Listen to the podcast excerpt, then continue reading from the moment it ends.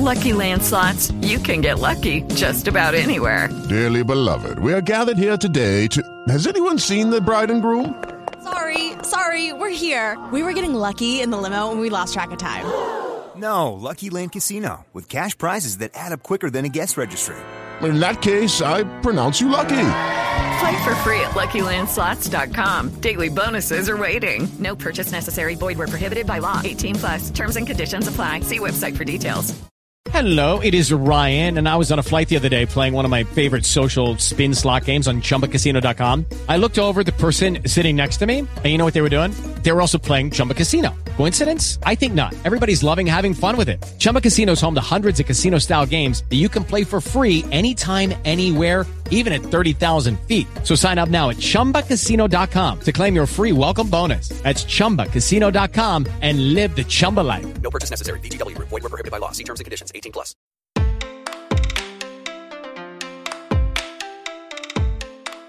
Você sabia que todas as pessoas em todos os lugares do planeta têm o direito de ter uma vida digna? Isso significa que todos devem ter acesso à justiça, à liberdade e à igualdade. Esses e outros direitos fundamentais são garantidos pela Declaração Universal dos Direitos Humanos, de 1948. De uns tempos para cá, os famosos direitos humanos ocupam cada vez mais tempo no debate público e aparecem sempre acompanhados de várias polêmicas. Mas os direitos humanos fazem parte da história recente da humanidade e são essenciais para que todos tenham condições de vida adequadas. Por isso, hoje estamos aqui com a Bianca, coordenadora da prática 100% pro bono do Matos Filho, para nos explicar o que realmente são e para que servem os direitos humanos. Este é um episódio do Projeto Equidade, uma parceria entre o Instituto Matos Filho e o Politize, onde explicamos de forma simples e descomplicada tudo o que você precisa saber sobre os direitos humanos. Vamos nessa?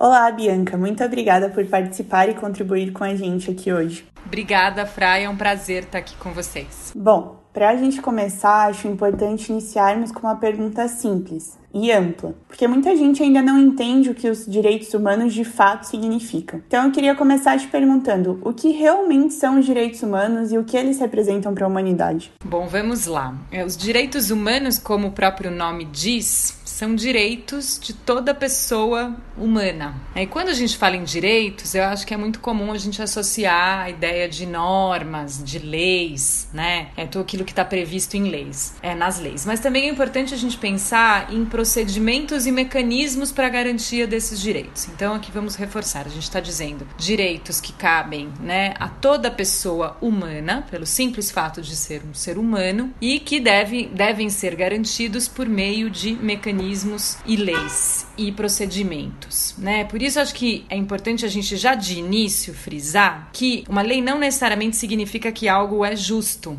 Né? Isso vai ter, vai, vai, vai ser importante para a gente avançar aqui no nosso bate-papo, porque a gente acha, é, a gente deve entender que há leis que são justas e leis que foram ao longo da história injustas. Né? Então podemos pensar até os direitos humanos como um conjunto de leis e procedimentos que visam essa ideia de justiça. Né, e que são, portanto, aplicáveis a todo e qualquer é, ser humano pela sua simples condição de ser humano. Então, como exemplo, a gente pode citar o direito à justiça, a liberdade de ir e vir, a igualdade, direitos que toda pessoa humana tem pelo simples fato de estar viva e de existir. Então, isso é importante a gente fixar e ter bastante claro que os direitos humanos se aplicam a todos os indivíduos, independentemente de sexo, de gênero, de religião, de nacionalidade, de classe social. Daí porque a gente te, usa há um conceito em torno dos direitos humanos que é o seu caráter universal, ou seja, serve a todo e qualquer ser humano em todo e qualquer lugar, independentemente de sua condição. É, e nessa mesma, nesse esse mesmo conceito de universalidade, que é muito importante para os direitos humanos, traz outro consigo que é o da dignidade humana. Ou seja, o que, que é universal? O que, que independente de cultura, de lugar de origem, de religião, de orientação sexual, de identidade de gênero, é comum a todo e qualquer ser humano, aquilo que é compreendido como a sua dignidade, a dignidade de um ser humano. Então, acho que essas ideias principais que a gente precisa ter o caráter da universalidade, da dignidade humana e de fato os direitos humanos correspondem um, ou buscam corresponder a um conjunto de leis justas que venham a preservar todos esses conceitos que eu mencionei anteriormente. Ah, interessante. E por que, que esses direitos surgiram? Houve alguma necessidade para que eles fossem construídos e existissem hoje em dia?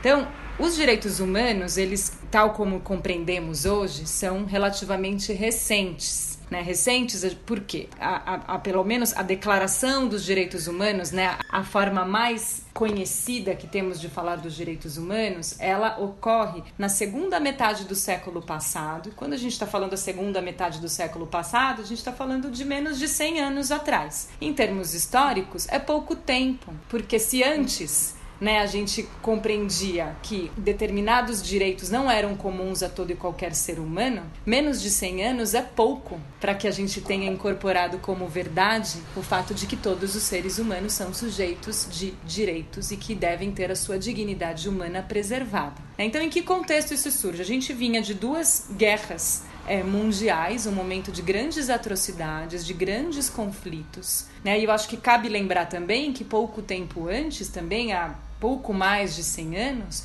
o Brasil vivia um período de escravatura, né, e que era amparado e que contava com leis à época que permitiam que essas atrocidades, que aquela atrocidade histórica acontecesse. Por isso que eu falei antes de leis justas e leis injustas. Então vai ser no final da Segunda Guerra Mundial, a gente tem um, né, uma Europa devastada e vários outros países né, que participaram desse conflito também com grande devastação, passando por grande crise, e havia um entendimento de que era necessário chegar a um pacto, um novo pacto de valores que evitasse que esses conflitos voltassem a ocorrer, né? E que seres humanos fossem discriminados e tratados de formas diferentes, amparados ainda por uma compreensão de que aquilo era legal. Como a gente eu citei aqui no Brasil o caso da escravidão e a gente vivia aquela época o nazismo na Europa, que considerava judeus é, como cidadãos de outra categoria. Então, pra, diante deste absurdo que dizimou tantas vidas, era necessário chegar a essa nova é, pactuação. E eu faço questão aqui, se, se, vocês me deixarem, de ler um pedacinho da Carta da ONU de 1945, que basicamente diz assim: quem são as pessoas, quem são aqueles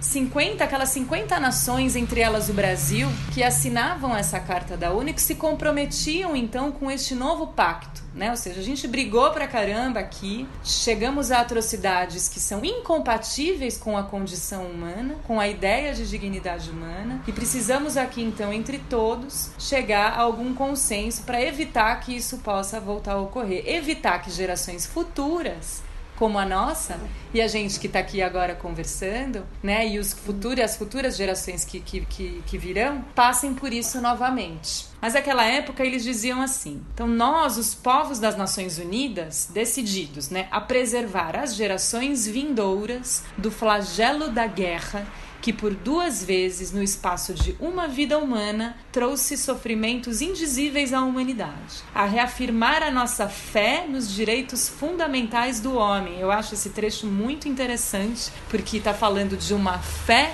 no direito humano, né? Uma fé que ela é centrada no direito é, e na condição humana. Ou seja, ela não está para além da vida dos sujeitos humanos no seu dia a dia, na concretude do seu dia a dia. Né? Na dignidade e no valor da pessoa humana, na igualdade de direitos dos homens e das mulheres, assim como das nações grandes e pequenas. Então já vinha aí algo muito importante também de trazer esse direito à igualdade de gênero né, entre homens e mulheres. E aí eles destacam como o primeiro objetivo, e eu prometo que eu só vou ler o primeiro objetivo, porque eu acho muito bonito.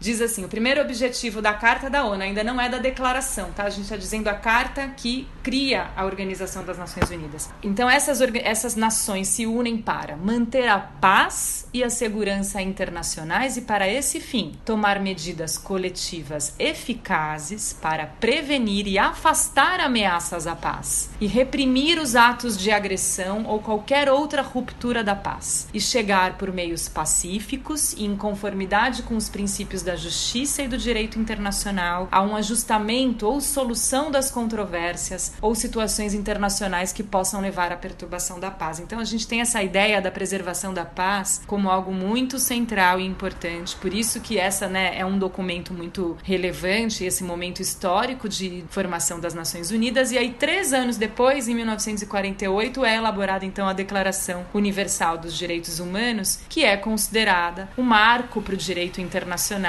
e busca estabelecer aí é um grande desafio. Quais são esses valores e princípios universais que devem ser respeitados e que são e garantidos a todo e qualquer ser humano? Quais são esses direitos? E eu ouso dizer, e aí vou terminar é, essa sua primeira pergunta, é, dizendo que esses valores universais, esses direitos, eles estão em permanente construção. Por mais que a gente tenha, né, e, e acho que vale muito a pena quem tiver curiosidade, interesse em conhecer esses documentos das Nações Unidas, em conhecer o que a gente chama de normativa internacional dos direitos humanos, mas ter muito claro que a gente está em constante processo de criação e de efetivação desses direitos. Então, para terminarmos e para ficarmos aqui todos, né, entre nós participantes desse podcast, né, com é, alguns valores, alguns valores compartilhados. Então, a gente precisa entender que os direitos humanos são uma conquista recente, muito recente. Por isso precisamos constantemente lutar para que sejam compreendidos e efetivados. Eles não são estáticos, são em segundo lugar um são direitos que estão em permanente evolução e devem corresponder a normas justas e procedimentos justos. Então esse, esse é o nosso desafio que temos aqui todos é, compartilhados. Legal, Bianca. Eu vi que você comentou sobre a ONU e eu queria pedir para você explicar para a gente qual exatamente é a importância e o papel dela e dos sistemas internacionais de proteção dos direitos humanos dentro disso tudo.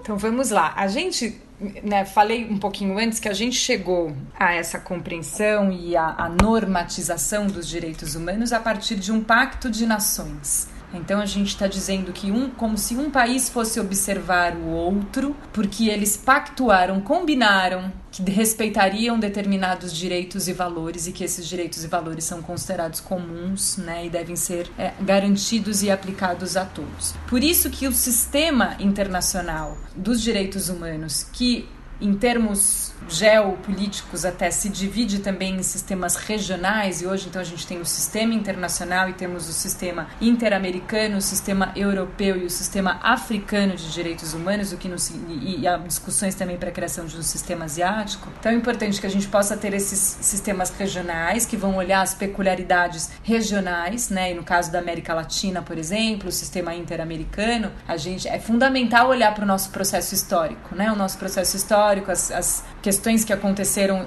né, nos países da América Latina e que têm impacto sobre os direitos e sobre a, né, a dignidade humana dos povos latino-americanos. É, então, mas esses controles entre sistemas regionais e sistema internacional, eles são feitos paralelamente, ou seja, o fato de um país não estar necessariamente em um sistema regional não significa que não possa ser acionado o sistema internacional. Além disso, como eu disse, a gente tem a Declaração Universal dos Direitos Humanos, mas há outros documentos que foram também é, publicados pelo sistema internacional, como o Pacto Internacional dos Direitos Civis e Políticos e o Pacto Internacional dos Direitos Econômicos, Sociais e Culturais. Ambos são de 1966. E acho que aí é muito importante aquilo que eu disse. Como a gente está falando de direitos que estão em permanente evolução, né? E que é, precisamos né, constantemente entender é, o, que, o que traduz essa dignidade humana, é natural que um só, uma só declaração não fosse dar conta e que precisássemos é, acrescentar, especificar e evoluir é, a normativa internacional é, para traduzir esses direitos. É, um deles, por exemplo, o direito à autodeterminação dos povos, algo muito importante para comunidades indígenas né, e que traz uma ideia distinta da ideia de nação que até então era vigente e mais forte após a Segunda Guerra Mundial. Né? Então eu posso falar, por exemplo, de comunidades e nações indígenas, de povos e comunidades tradicionais que se estruturam numa lógica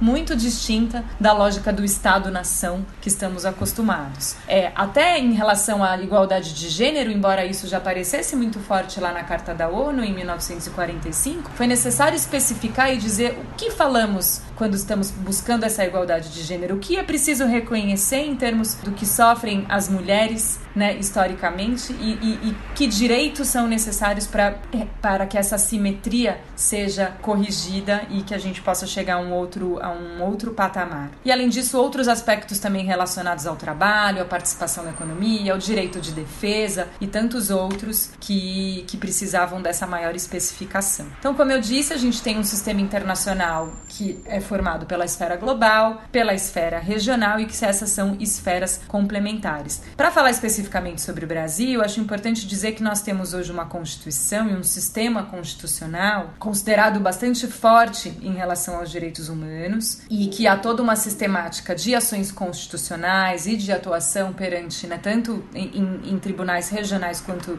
nos nossos tribunais superiores que permitem também essa defesa e promoção dos direitos humanos. Mas isso nós podemos falar em outro podcast. E existe algum caso real, recente, em que esse sistema foi acionado e teve papel importante na garantia dos direitos humanos, para a gente ver como isso funciona na prática, né? Perfeito. A gente tem hoje, especialmente no sistema interamericano de direitos humanos, a possibilidade de que os países acionem esse sistema para dizer: olha, isso a gente, como eu disse anteriormente, o Brasil tem uma constituição considerada né, a Constituição Cidadã, uma constituição onde os direitos humanos se fazem muito presentes, tanto em termos daquilo que se garante como direito, quanto em termos de procedimento para a efetivação desses direitos. Né? E acho que isso é importante trazer essa ideia de que a gente faz com que os direitos sejam efetivados tanto mediante o acesso ao judiciário quanto por meio de políticas públicas. Então, quando eu digo que todos têm direito a um trabalho digno, todos têm direito à moradia, homens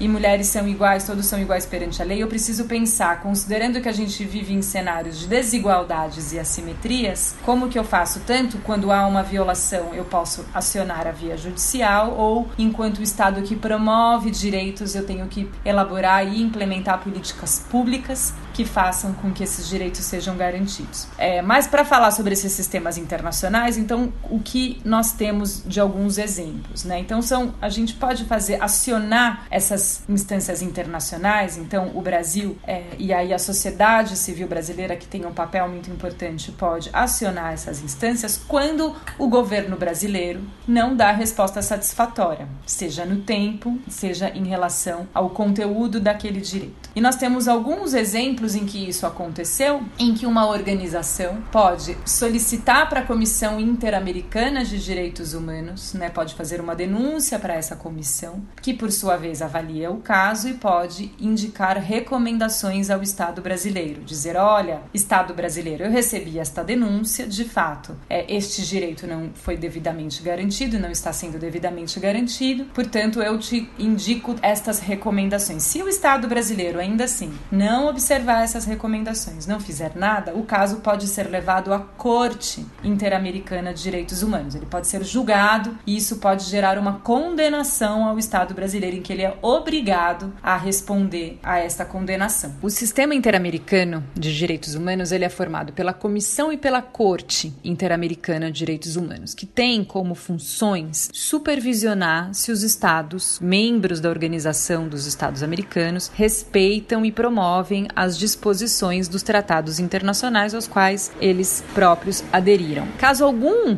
Estado integrante da organização viole um direito humano previsto nestes documentos, qualquer indivíduo, um grupo de pessoas ou uma organização da sociedade civil pode efetuar uma denúncia ou uma queixa. A Corte DH, diferentemente chamada né, Corte DH, que é a Corte Interamericana de Direitos Humanos, diferentemente da, com, da comissão, além de um caráter consultivo, ela também tem um status jurídico jurisdicional. O que, que significa? Que ela é capaz de emitir decisões que devem, né, que obrigam os estados a, ao seu cumprimento e que correspondem à chamada condenação internacional por violação de direitos humanos. É, a corte é um órgão autônomo que está sediado na Costa Rica, é composto por sete juízes e tem a função chamada né, função precípua de interpretar e aplicar a Convenção Americana de Direitos Humanos. No Brasil, foi somente após o fim da ditadura, em 1992, que o Brasil ratificou a Convenção Americana de Direitos Humanos e só em 1998, 10 anos depois da promulgação da nossa Constituição, é que nós reconhecemos a jurisdição obrigatória da Corte DH, ou seja, o Brasil se compromete então a observar as decisões da Corte. E aqui eu quero trazer alguns números para vocês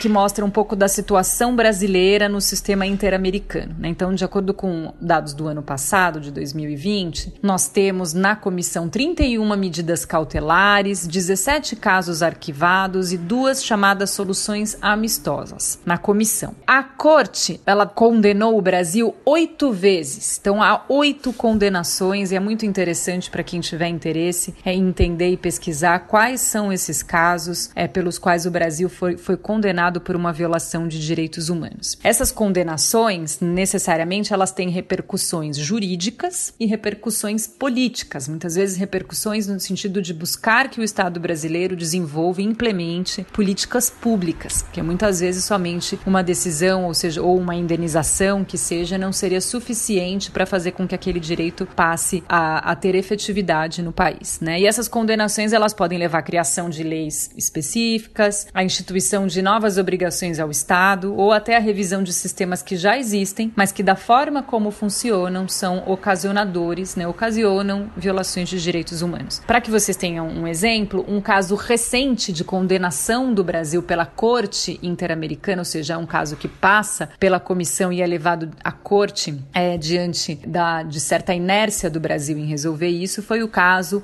referente ao assassinato do jornalista Vladimir Herzog durante a ditadura militar. Né? Então, o Brasil foi condenado, o Estado brasileiro foi condenado a reiniciar as investigações e o processo penal para punir os responsáveis pela tortura e morte de Vladimir Herzog. Aí acho que vale a pena lembrar, é uma morte que acontece nas dependências de uma instituição estatal por agentes estatais, né? E a, a este assassinato é, foi atribuído o caráter de crime contra a humanidade, então a condenação indica isso. A condenação da Corte Interamericana também diz que o Estado brasileiro tem que adotar medidas necessárias para reconhecer a imprescritibilidade dos crimes contra a humanidade, porque isso é importante dizer. Quando se trata de um crime desta natureza, não podemos alegar que eles não podem ser investigados e punidos. E isso vai nos levar, e é muito interessante ao que vamos observar nos próximos anos, inclusive a rediscussão é, da lei da anistia. A decisão também diz que é importante que o Estado brasileiro realize um ato público de reconhecimento dessa responsabilidade, o que é muito importante para contribuir com a memória e fazer com que essa história, né, esse capítulo tão triste da nossa história brasileira não passe é, é, sem a, a, a, devida responsabilização. Então, esse é um, como eu disse, é um caso muito importante. Há vários outros que vale a pena vocês conhecerem e que vão falar sobre diversos direitos que estão previstos ou aos quais o Brasil se comprometeu a respeitar e que sofrem violações, né, e que são objeto de violações constantes. Sobre, é, não necessariamente todos os casos levados ao sistema interamericano são julgados pela Corte. Há casos em que a Comissão Interamericana pode elaborar recomendações e cabe ao Estado brasileiro nessa fase anterior é, observar ou não. Um caso muito famoso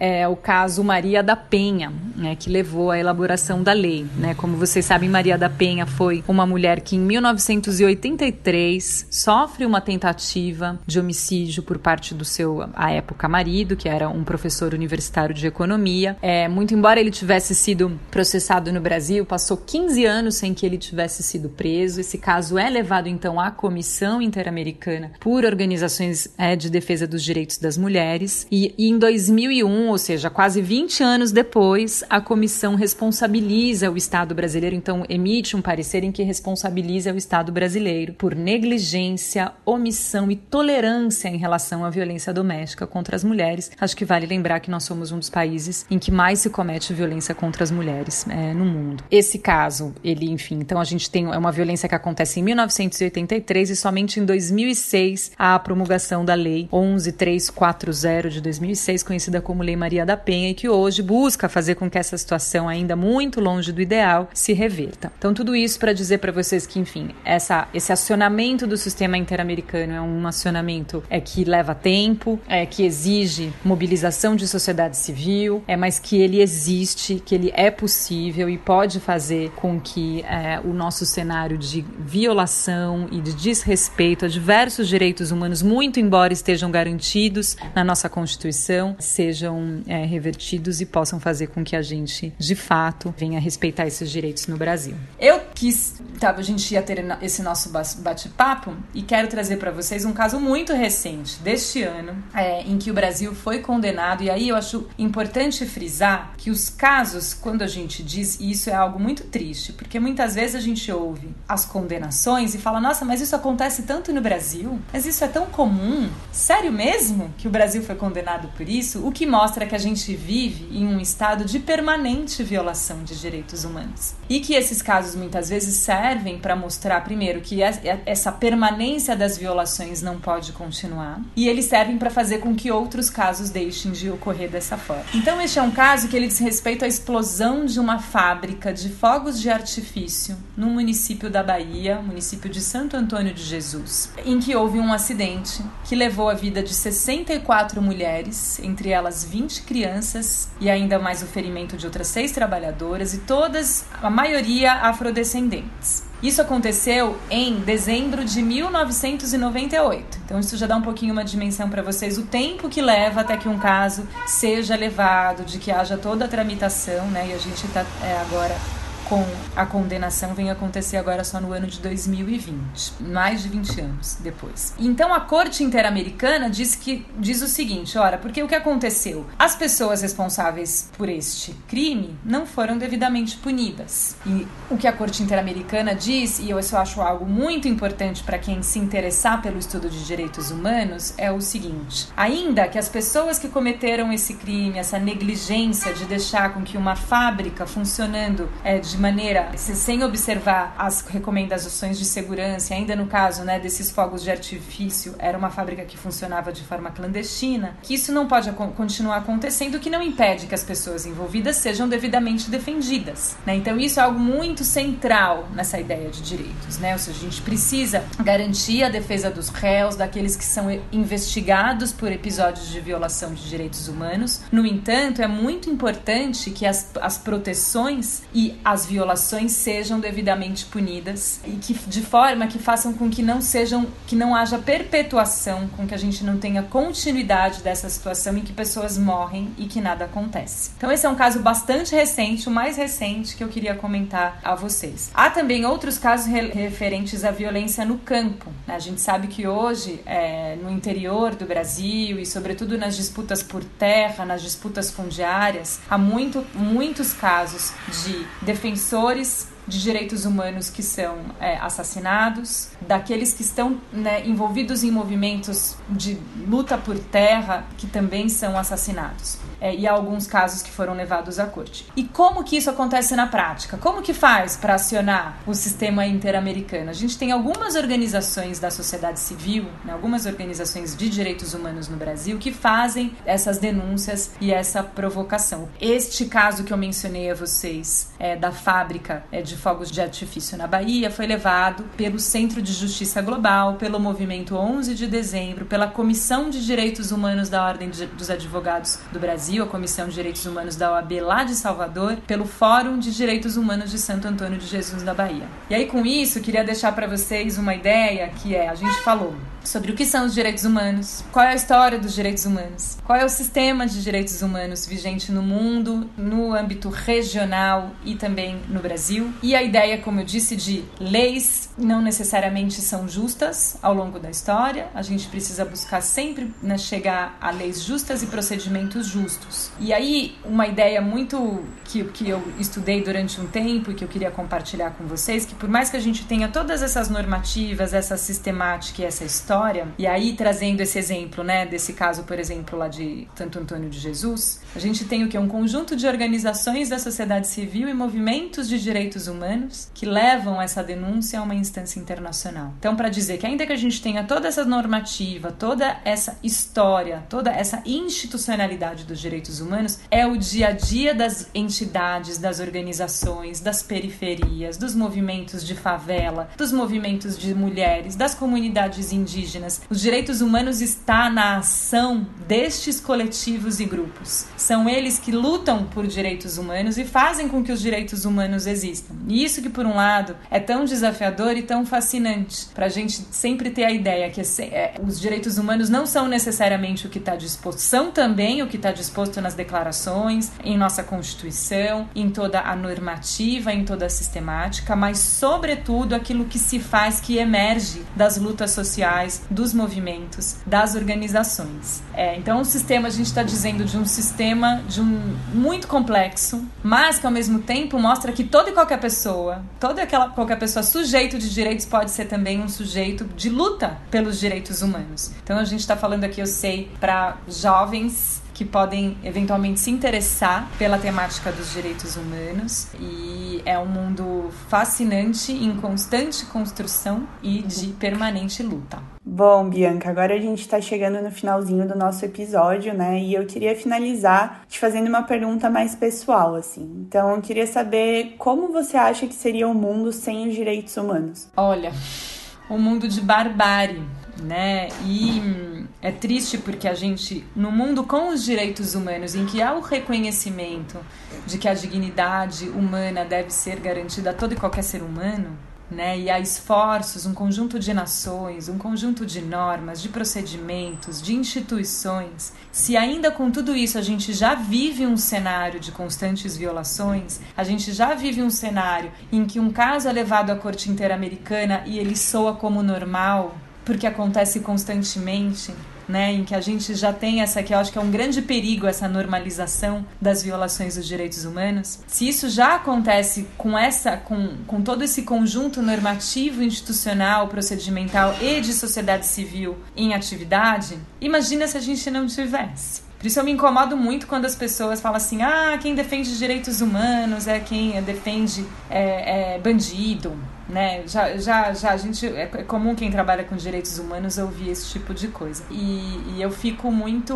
é, indignada e eu acho que essa a, essa, essa palavra é importante porque eu acho que é algo que a gente precisa preservar sempre, né? A indignação pela dignidade, né? A gente tem que se indignar e tem que ser uma indignação que nos leve a, a lutar, que nos leve a, a, a resistir. Então, e fico indignada porque os direitos humanos, eles são é, é aquilo que a gente falou no início, um reconhecimento da nossa condição humana, né? E que a nossa condição humana, ela independe de você estar preso ou estar solto, de você ser homem ou mulher, ser indígena, negro, branco, é, pobre, rico. Ela cabe a todo e qualquer ser humano. Então eu já não consigo nem imaginar. Eu acho que tem passos, a gente já não volta mais atrás a uma condição, né, em que é, esses direitos não, não, não tinham sido minimamente reconhecidos, mas não podemos descansar não podemos achar porque temos uma porque temos porque a gente sabe que esses desafios estão aí colocados constantemente e tem uma dimensão dos direitos humanos que ela é a efetividade, que é a busca por garantia e a sua constante evolução. Então eu diria assim, o mundo, a gente já vive um mundo sem a efetivação dos direitos humanos e precisamos garantir com que essa efetivação aconteça para que aqueles direitos dispostos em toda a normativa internacional e nacional sejam válidos e que não voltemos a um espaço, a uma situação de barbárie como vivemos e que evitemos as situações de barbárie que existem atualmente. Então, se a gente pensar no Brasil, a gente observa né, diariamente o genocídio de jovens negros. Essa é uma realidade. Então a gente vivia um processo de escravidão há, há, pouco mais de 100 anos atrás e hoje a gente ainda vive um cenário de encarceramento e é, assassinato de jovens negros. A gente ainda vive um dos países em que os índices de violência doméstica são os mais altos do mundo, em que a população LGBT e sobretudo, né, a gente está falando de travestis e transexuais, são constantemente violadas. É, então ainda mesmo com os direitos humanos, ainda precisamos lutar para um mundo com direitos humanos, constantemente. E há muitas formas de fazer isso. O direito, a atuação no direito é uma delas, é uma importante forma, mas não só a única. Isso que a gente está fazendo aqui agora, falar sobre direitos humanos, tirar dúvidas, né, esclarecer o trabalho que o Politize faz, também é uma forma de buscar um mundo com direitos humanos. Legal, Bianca. Muito, muito obrigada pela sua participação. Tenho certeza que agora ficou bem mais claro, tanto para mim quanto para todo mundo que está ouvindo a gente hoje, o que são os direitos humanos e por que eles são tão importantes. Muito bem, eu quero fazer isso muito mais vezes, eu adorei.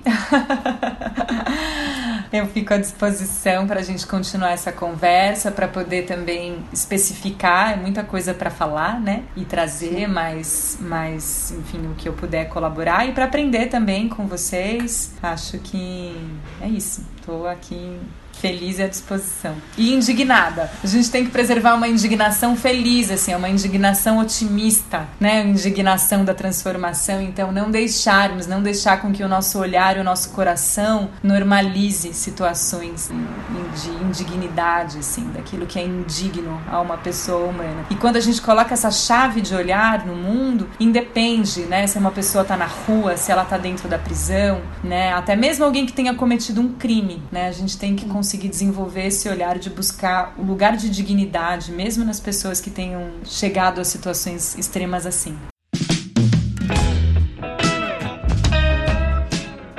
Bom, agora você já sabe que os direitos humanos buscam garantir que toda e qualquer pessoa no mundo seja tratada de maneira igual e justa, sem distinção de classe, gênero, raça, religião, idioma ou nacionalidade. Mas é só olhar os jornais para perceber que essa realidade ainda está distante, né? Muitas pessoas ainda vivem em situações totalmente desfavoráveis sem o mínimo de dignidade. Por isso, precisamos aprender mais sobre os direitos humanos e exigir do poder público que defenda e proteja todos, seguindo o que o Sistema Internacional de Proteção dos Direitos Humanos define. Até porque esses direitos só foram conquistados depois de muito tempo. Inclusive, quer saber como foi esse processo? Então fique ligado que na próxima semana a gente vai voltar com um novo episódio do Equidade, falando só sobre a história dos direitos humanos.